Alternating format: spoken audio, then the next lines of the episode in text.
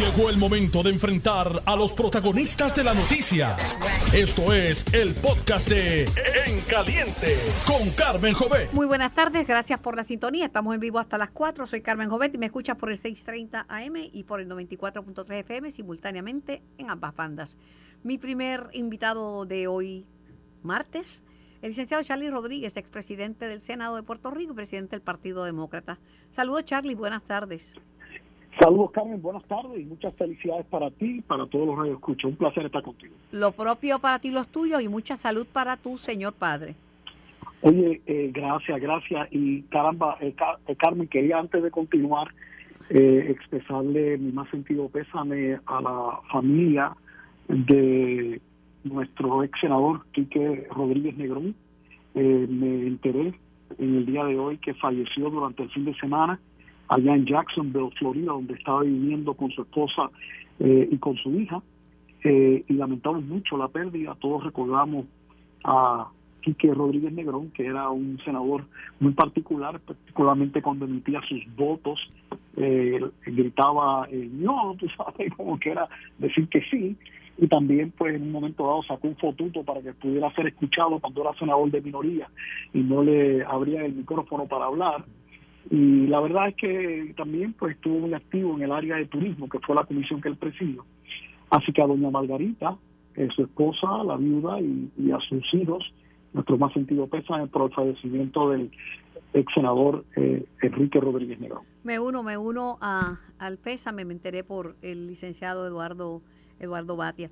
Bueno, los temas de hoy son viejos porque todavía, todavía tenemos que hablar de la Junta de Supervisión Fiscal todavía tenemos que hablar de, el plan de ajuste de, la deuda porque todavía no se ha terminado.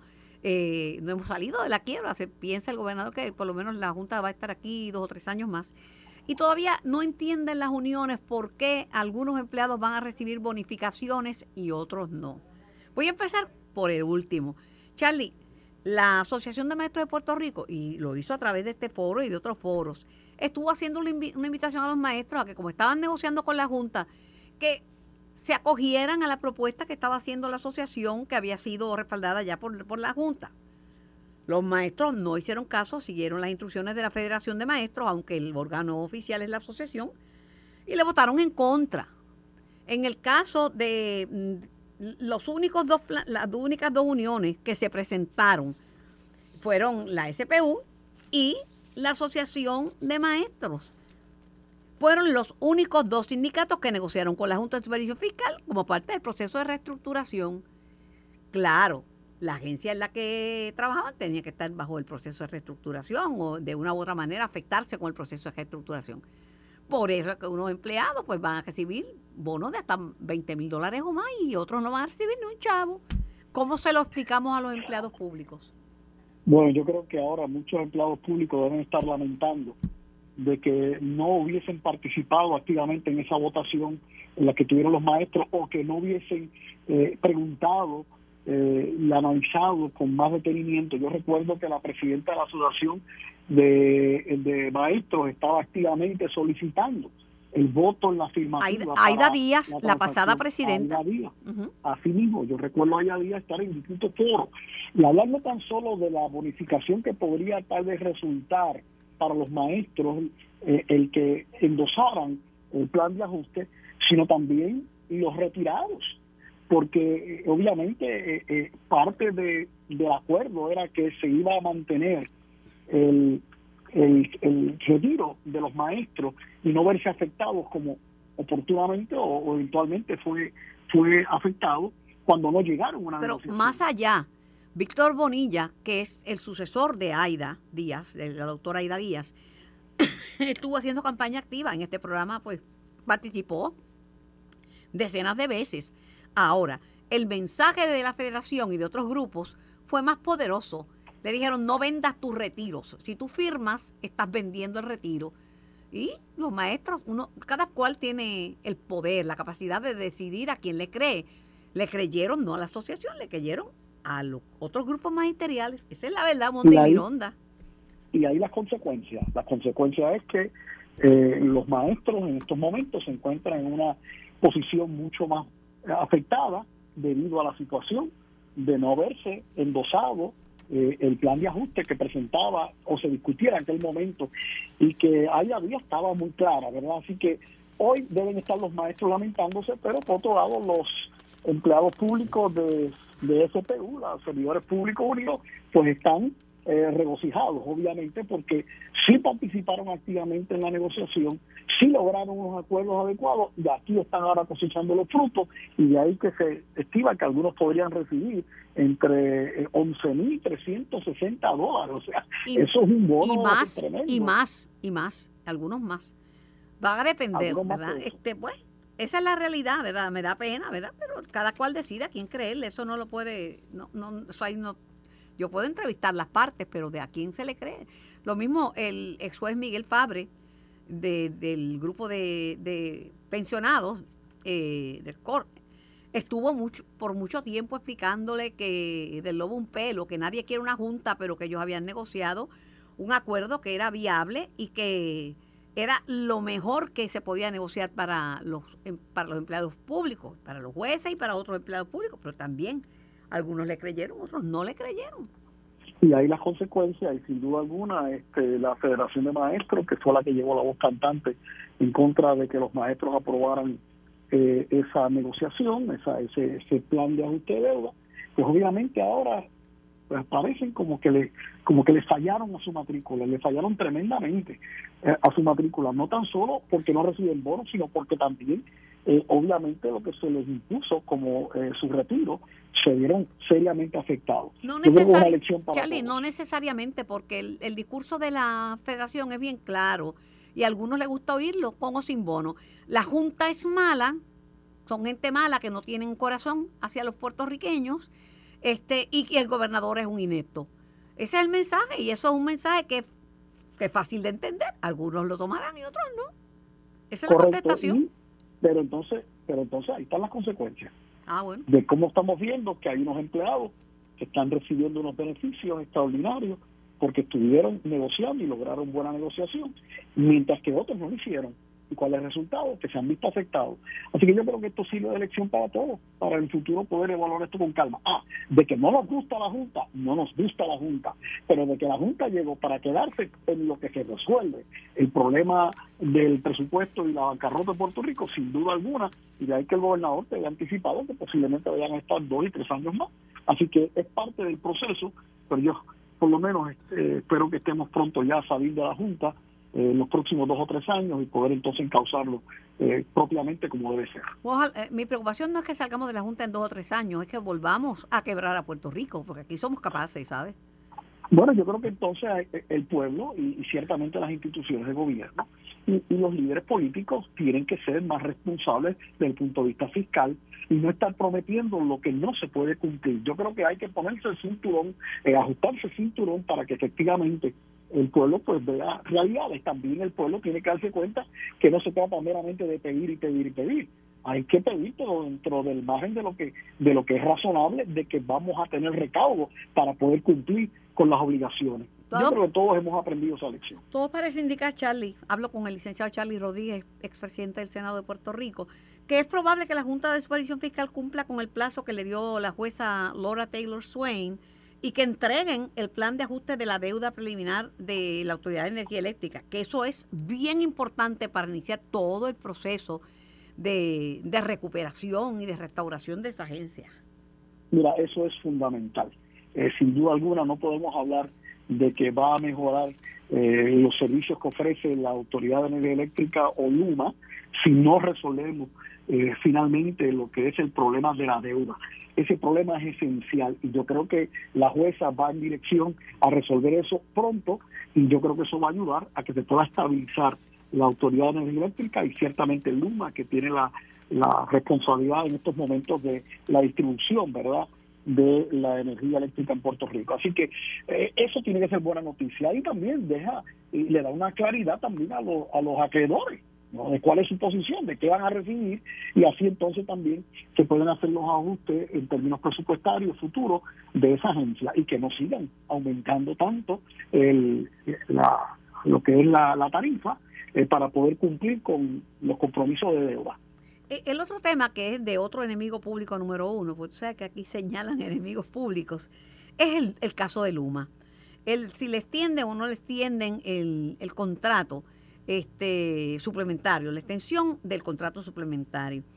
El gobernador, bueno, los eh, presidentes del cuerpo legislativo le han puesto este, el dedo señalando a la, Junta, señalando a Luma y criticando al gobernador.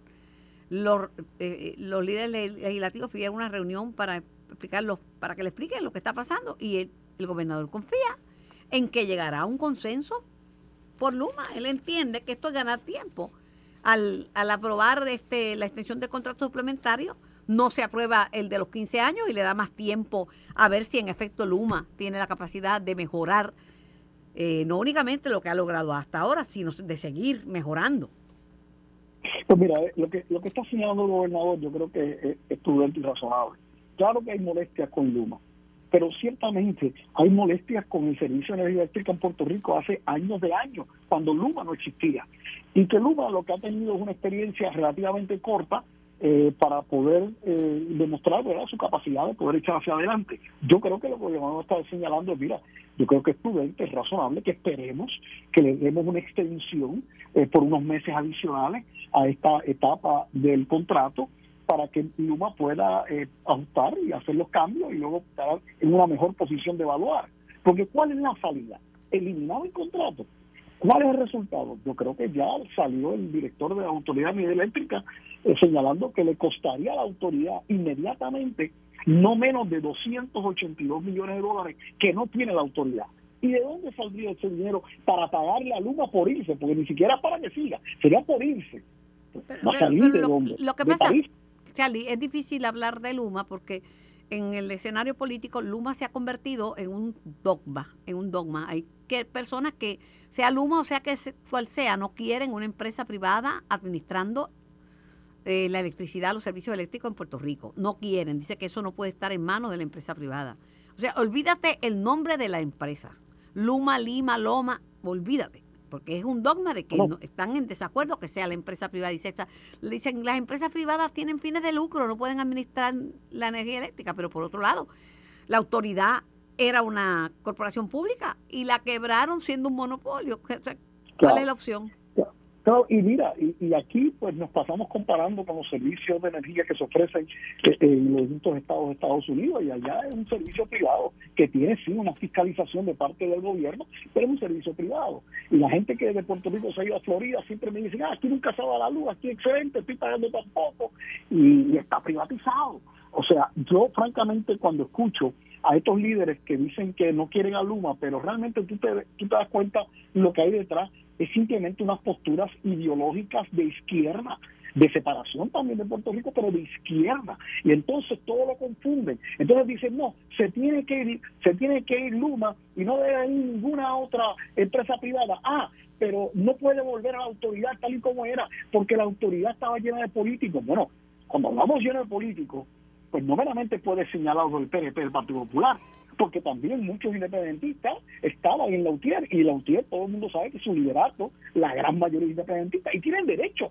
a creer en sus ideas políticas. Lo que pasa es que obviamente estaba politizada a todos los niveles. Entonces dicen, no, pero no queremos esa autoridad, queremos algo nuevo. Mire, señores, esto lo único que podemos hacer es bregar con una privatizadora en la parte de distribución que, y de generación y que pueda ser efectiva y que pueda velar por los intereses, sí de ellos, pero ciertamente del pueblo a través de una fiscalización adecuada. Y yo creo que eh, ya, de hecho, el Congreso de Estados Unidos dijo, yo estoy dando todo este dinero, todo este dinero para poder mejorar la red eh, eléctrica en Puerto Rico. Ah, pero esto es de que basado en que sea a través de una compañía privada y no a través de la autoridad de energía eléctrica tal y como existía, de la pública. Así que ya hay, ya aquí hay otra razón más. Los fondos federales están condicionados a eso, es una realidad. Claro, no quieren los fondos federales, muy bien. Eh, eh, no, no quieres tener a, a, una privatizadora, muy bien, pero entonces no tienes tampoco los fondos federales. Así que esto obviamente yo creo que eh, es, es, irracional lo que están planteando y simplemente es algo de motivo y de motivo más bien basado en asuntos políticos, ideológicos de izquierda. Y eso no puede ser lo que defina Puerto Rico. El próximo tema, y con esto termino, Charlie, es eh, eh, los planes en la recta final de este Congreso. Se encuentra entre los planes a discutirse eh, Medicaid, obviamente, ese abismo fiscal que tanto preocupa a los puertorriqueños, y las placas solares que prometió el presidente Joe Biden, prometió 3 mil millones de dólares para impulsar esos paneles solares en Puerto Rico. El Senado regresó ayer y la Cámara Baja vuelve hoy para las tres o cuatro semanas finales de la sesión 118, en la que quedan asuntos pendientes sobre Puerto Rico importantísimos. Dame tu lectura. Pues mira, lo que le queda a este Congreso es muy poco. ¿Y por qué es importante actuar ahora? Porque sabemos que en enero el Congreso, la Cámara, va a estar en manos del Partido Republicano. Y el Partido Republicano, los congresistas republicanos, con excepción de nuestra comisaria residente, que siempre ha estado muy efectiva en términos de abogar por Puerto Rico, aunque sea asociándose a demócratas para lograr que lleguen más recursos a Puerto Rico. Lo cierto es que los republicanos, eh, cada vez que ha habido medidas que benefician a Puerto Rico, eh, le han votado en contra.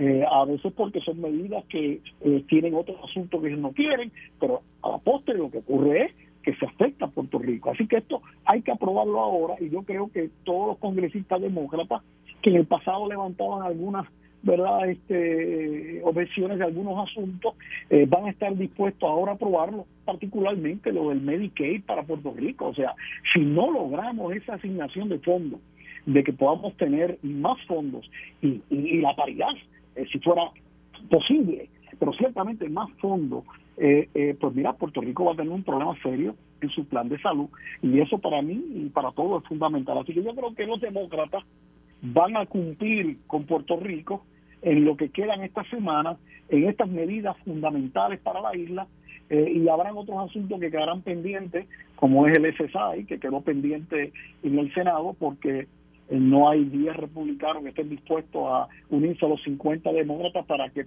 si por lo menos se discuta el asunto y se pueda votar en el pleno del Senado y ahí el SSI pues quedará eh, guindando, pero hay otras medidas como lo del Medicaid que es esencial que yo confío que sí se pueda aprobar en ambos Bueno, Jennifer González dice que se está hablando de un acuerdo bipartita entre republicanos y demócratas y que hay conversaciones que están retomando la negociación sobre el acuerdo del año pasado y esto se, está hablando en el Comité de Energía y Comercio. Vamos a ver si... Eso sería lo ideal, ojalá se Sí se da, sí se da.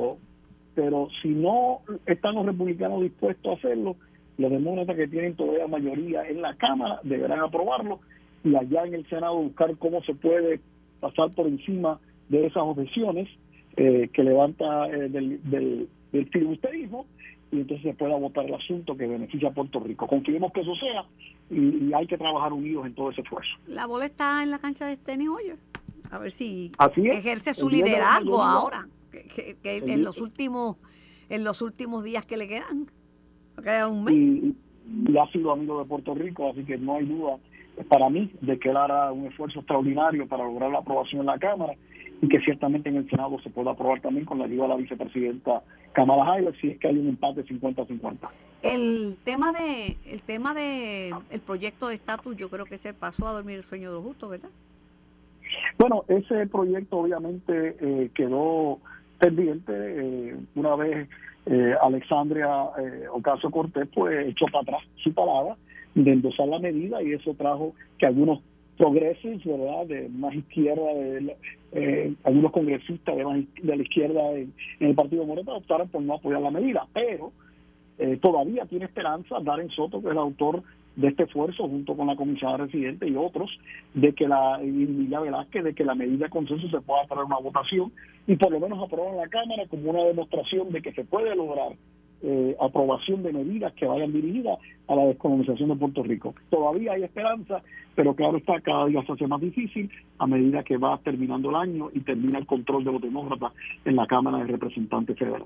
Gracias Charlie por tu tiempo y gracias por tu colaboración con este programa. Siempre tus órdenes. Lo propio. Era el licenciado Charlie Rodríguez, presidente del Partido Demócrata en Puerto Rico y expresidente del Senado. Voy a la pausa, regreso con más de En Estás escuchando el podcast de En Caliente con Carmen Jovet de Noti 1630. Asimismo es, y tengo en línea telefónica al vicepresidente de la Cámara de Representantes, José Coni Varela. Saludos, Coni, felicidades. Buenos días, Carmen, buenos días, pueblo de Puerto Rico, y muchas felicidades y felices fiestas. Igualmente, sé que estás lejos, pero el tiempo va corriendo y ya está en la recta final de este Congreso pendiente todavía las medidas sobre el Medicaid, que si no se aprueban nos llevarían a un abismo fiscal, y la medida del presidente Biden de placas solares para Puerto Rico, 3 mil millones de placas en placa para placas solares en Puerto Rico.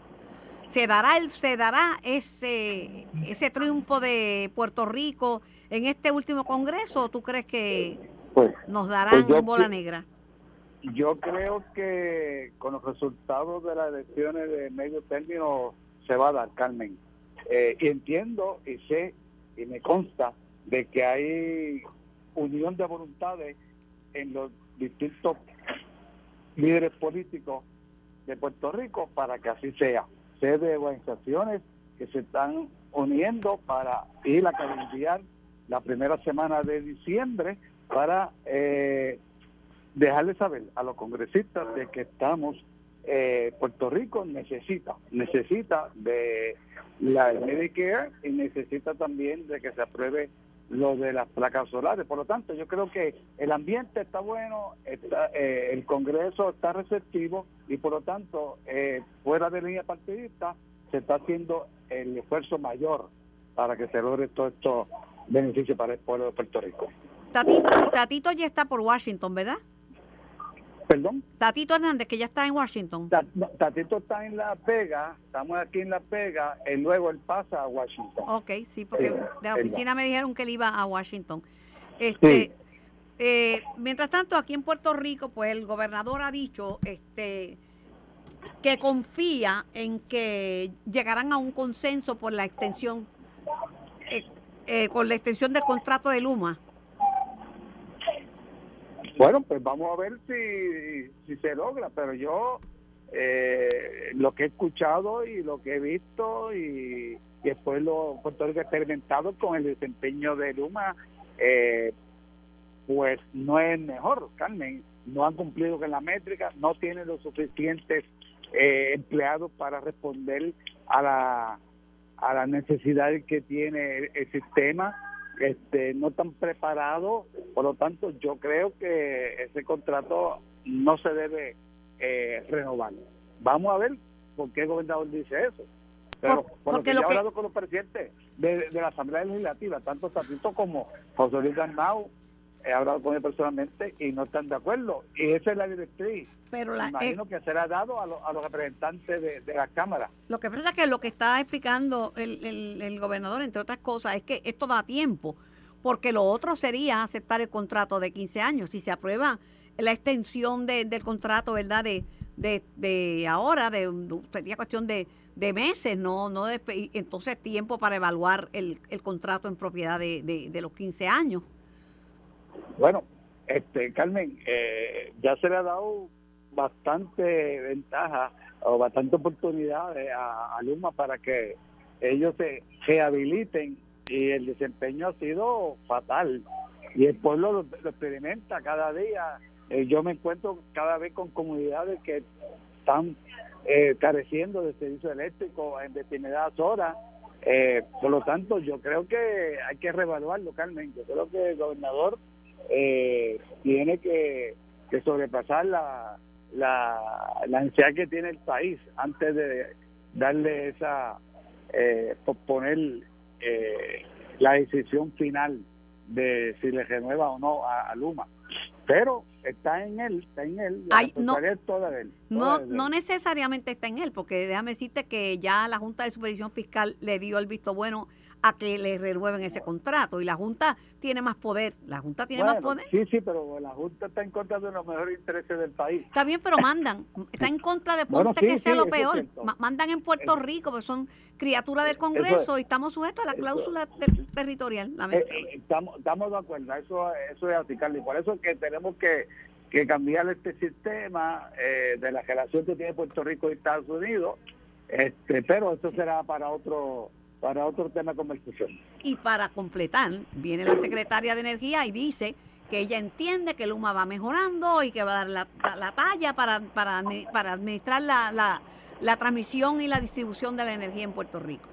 Que son dos federales, la Junta y, la secretaria. y, te entiendo por qué tú haces ese comentario y sé, y la realidad política jurídica del de, pueblo de Puerto Rico con los Estados Unidos, pues ellos son los que mandan. Tú tienes toda razón, pero este aquí en Puerto Rico estamos eh, sufriendo el, el, mal desempeño de Luma y son los, los, ciudadanos de día de ciudadanos de corriente que padecen eso. Pero me decía me, decía eh, con el, eh, licenciado John Mott que es experto en la ley promesa que tampoco es que hay una fila de compañías interesadas en venir a Puerto Rico a administrar el sistema. Ahora mismo este se le cancela el contrato a Luma, pero hay que buscar otro, otro, otro administrador, porque no hay vuelta atrás a la Autoridad de Energía Eléctrica. Yo te diría que nosotros experimentado, experimentamos eso mismo con acueductos en el 2003, 2002, 2003. Yo, yo estuve en la Comisión de Gobierno, sacamos a compañía de agua, trajimos un dedo, no dio resultado, lo sacamos, creamos una estructura, eh, el banco legal para la nueva eh, estructura de la autoridad de acueducto y qué ha pasado ha hecho un cambio notable y la administran puertorriqueños eh, por lo, tanto yo creo que podemos hacer algo similar claro, lo que pasa lo que pasa no no es miedo. Lo que pasa es que la autoridad de acueducto no está quebrada y, la, eh, la autoridad de energía eléctrica está quebrada además que ha habido unas mejoras en, en la autoridad. El problema de, de, de en, la autoridad de acueducto, el problema de la autoridad de energía eléctrica es que las instalaciones están que no son confiables porque tienen, tienen mucho equipo que ya vivió su vida útil. Y ahora mismo el problema es que no genera suficiente energía para que pueda ser distribuida y transmitida. O sea, tenemos un problema serio con la autoridad. Bueno, pero como te digo, hay que cambiar el, marco legal de la, esa estructura eh, organizacional que tiene actualmente la autoridad de, de energía eléctrica. Eso hay que cambiarlo, ¿no? Y naturalmente hay que ponerlo fuera de toda línea partidista y demás. Este pero podemos lograrlo puertorriqueños Carmen. Yo estoy yo confío en las capacidades que tienen los puertorriqueños y son los ingenieros que se los llevan de la NASA que y el gobierno federal lo están buscando aquí a los ingenieros. Este, pues ¿por qué no pero el pero el personal la inmensa mayoría del personal de, de Luma es de gente que era de la autoridad el mismo Daniel Hernández dirigió transmisión y distribución en la Autoridad de Energía por treinta y pico de años. Bueno, pues yo pues, te, tengo que admitir, Carmen, que tanto los partidos no progresistas y el Partido Popular fueron los que administraron y no, no dio resultado, pero los intereses no estaban enfocados en darle servicio al país.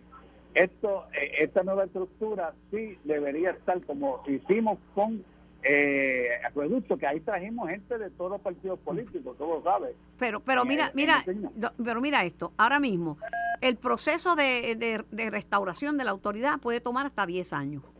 Puerto Rico no puede aguantar, necesita tener eh, quien administre y quien, quien, quien una, una, adecuada generación y una compañía que haga la, la, la distribución y la transmisión, porque no podemos esperar a que esté listo la autoridad, que va a mejorar con una inversión billonaria, pero es, a largo plazo, no es de ahora para ahora.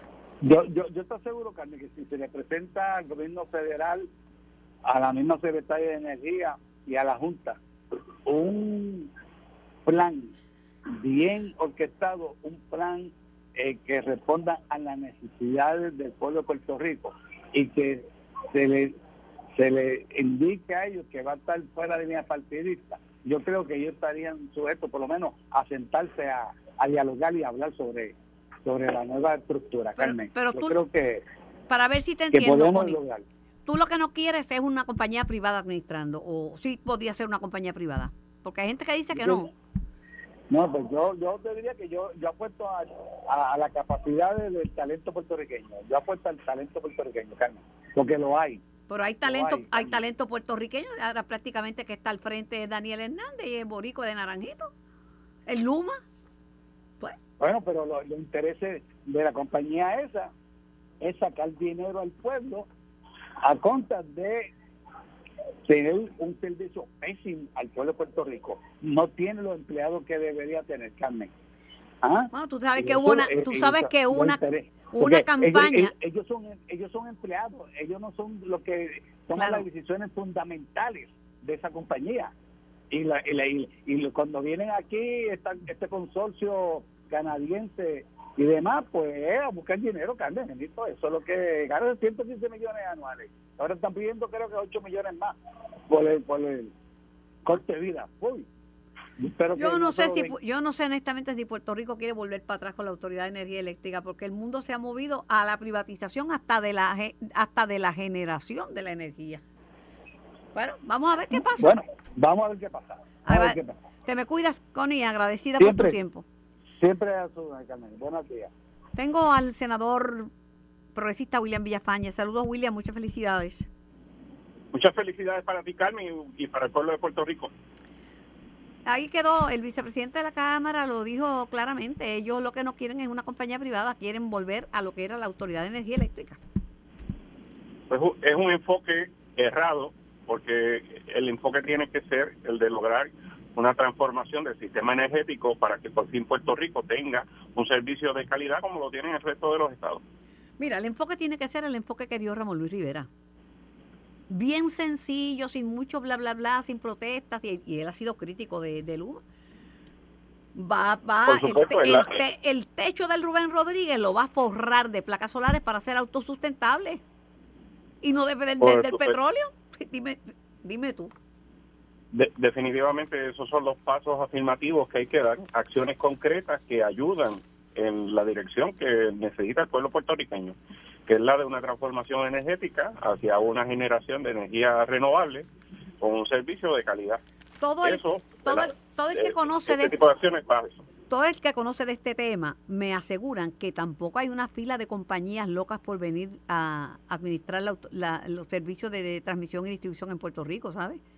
Digo, le cancelan a porque saben- Luma, pero no tiene una, no tiene dos o tres opciones que podían venir para acá. Y lo que había era más, caro que Luma, el, la- el anterior. Eh, Y, y eso fue el resultado del proceso que hubo eh, en el que se, en el que hubo competidores y esos competidores pues estaban exigiendo eh, mucho más de lo que el operador privado actual eh, exigió. Pero vamos a estar, el gobernador está confiado, yo no sé si es que es tan ingenuo, pues está confiado en que va a convencer a los líderes legislativos, no los va a convencer porque si el interés es volver atrás a la Autoridad de Energía Eléctrica, no hay un punto intermedio, licenciado y senador William Villafañe. En la medida que estas decisiones se circunscriban a aspectos políticos, pues vamos a continuar entonces eh, afectando en última instancia al pueblo puertorriqueño en, en no lograr esa transformación y no lograr ese servicio de calidad, que todos sabemos que toma años lograrlo, pero eh, lo que estamos viendo es que va en esa dirección. Ya comenzaron, por ejemplo, los proyectos financiados por FEMA eh, en términos de la infraestructura de transmisión y distribución, y, eso es lo que necesitamos, que por fin esa reconstrucción se lleve a cabo. Bueno, vamos a, pero, eh, pero tenemos que eh, tener un plan para ahora mismo, porque la reconstrucción del sistema eléctrico de Puerto Rico no es rápido. Es por eso Sí. Luma, Luma tarda más en una reparación que lo que tardaba la Autoridad de Energía Eléctrica. Pero la- la- si era un fusible, la autoridad que paraba el fusible. Luma está tratando de hacer una reparación permanente de lo que sea y eso to- toma más tiempo. Pero tampoco... Bueno, lo que pasa es que hay unas limitaciones en términos de los procesos que se llevan a cabo por fondos federales y, en- y también, voy a decirte que, y, y fue mi experiencia, para el huracán María, la infraestructura que había era un total abandono. La infraestructura no había sido tenían los suministros y los equipos. Ahora eh, los almacenes están eh, ¿verdad? forrados de equipos, de materiales necesarios para llevar a cabo estos trabajos de reemplazo, de mantenimiento y de reconstrucción. Bueno, yo no sé qué va a pasar porque eh, la Junta ha sido clara y eso lo sabe Connie Varela, vicepresidente de la Cámara con quien hablé. La Junta dice que no se le puede rescindir el contrato a Luma. Y a la gente no le gusta, a los líderes políticos no le gusta, no le gusta la Junta, pero la Junta tiene poder porque es una criatura del Congreso de los Estados Unidos y nosotros estamos sujetos a las decisiones del Congreso. Por eso tenemos Definitivamente, somos por eso una vamos- colonia, estamos al amparo de la cláusula territorial y así dispuesto en la ley promesa todo lo que tenga que ver con fondos eh, con presupuesto, con aspectos fiscales, es jurisdicción de la Junta. Y podemos pedir lo que se nos ocurra, pero la decisión de dar está en el Congreso. Ahora mismo, que ¿a qué vamos? A suplicarle por el Medicaid para evitar el abismo fiscal y a suplicarle que hagan buena la agenda de 3 mil millones de dólares para placas solares en Puerto Rico. Pero es suplicándole, nadie puede decir que lo va a conseguir. Nuevamente, tienes toda la razón, Carmen. Nuevamente eh, hay que ir allá eh, con las manos extendidas a ver qué notan. Y eso va a continuar así hasta que Puerto Rico termine de una vez y por todas con su condición colonial y territorial. En inglés tienen una frase que describe esto, ellos dicen los americanos, beggars cannot be choosers. O sea, los mendigos no pueden ser los que seleccionan. Aquí, así pues, es. Y, Y, esa ha sido nuestra experiencia, ¿verdad? Y por eso cada vez más puertorriqueños eh, están del lado de la descolonización.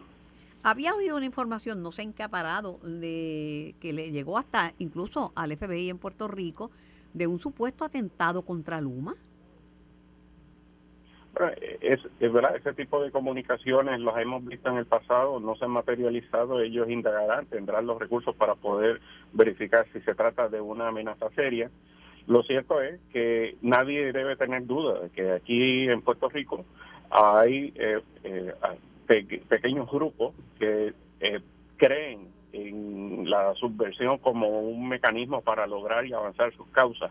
Creo que están errados, creo que son una un pequeño grupo, una minoría, no no no son eh, todos los que se manifiestan a favor o en contra, eh, pero eso existe en Puerto Rico y de alguna manera las autoridades encontrarán si se trata o no de ese tipo de, de grupos pero hay que tratarla como si fuera esa amenaza como si fuera real. Todas las amenazas hay que tratarlas como si fueran reales. Eh, cualquier cualquier atentado que se realice contra el servicio eléctrico en Puerto Rico es un atentado contra la, la vida y la propiedad de los puertorriqueños. Y una amenaza es una forma de atentado. Lo es. Bueno, eh, hoy dieron a conocer los recaudos de los políticos de cara a la elección del 2024. Voy a hablar más adelante con el Contralor Electoral Walter Vélez, pero sí puedo anticipar que el que más dinero tiene achocado es Pierluisi. Eh, eh, eso, ¿verdad? es natural. El gobernador pues, tiene ya manifestado su intención de revalidar a la gobernación, tiene activo su comité de finanzas y evidentemente eh, ha sido exitoso en ese recaudo, eh, no ha cesado, ¿verdad?, eh, mientras realiza su función oficial como gobernador, de, de poder cumplir con el cometido de mantener un comité fiscalmente y financieramente sólido. Y definitivamente esto representa para cualquier contrincante en las próximas elecciones un reto enorme, monumental, porque eh, pues las campañas se, se pagan con dinero y, y el, el comité que mejor esté en posición para ello, pues tiene eh, grandes probabilidades de comunicar mejor al pueblo. Como yo llevo un ratito en la política, posiblemente desde antes de que usted naciera, es posible. Eh, lo que siempre he escuchado, que es como una máxima de la, de la política, que la gente le da dinero al que le ve posibilidades de ganar. Sí, así es. Bueno, es muy, temprano porque por otro lado oigo gente que dice, lo peor es lanzar la candidatura con demasiada antelación porque se desangra y la imagen de ese candidato porque tiene la oposición más tiempo de caerle encima. Todo tiene sus su pros y sus contras, pero definitivamente el, el recaudo eh, al nivel que lo ha logrado el, el señor gobernador y su comité de finanzas, pues es un nivel eh, en estos tiempos eh, alto, sólido y, le da una gran ventaja eh, de cara a cualquier escenario político. Gracias, senador Villafañe, por su tiempo y por su participación en el programa. Linda tarde. Igual, muchas bendiciones. Esto fue el podcast de En Caliente con Carmen Jovet de Noti1630. Dale play a tu podcast favorito a través de Apple Podcasts, Spotify, Google Podcasts, Stitcher y notiuno.com.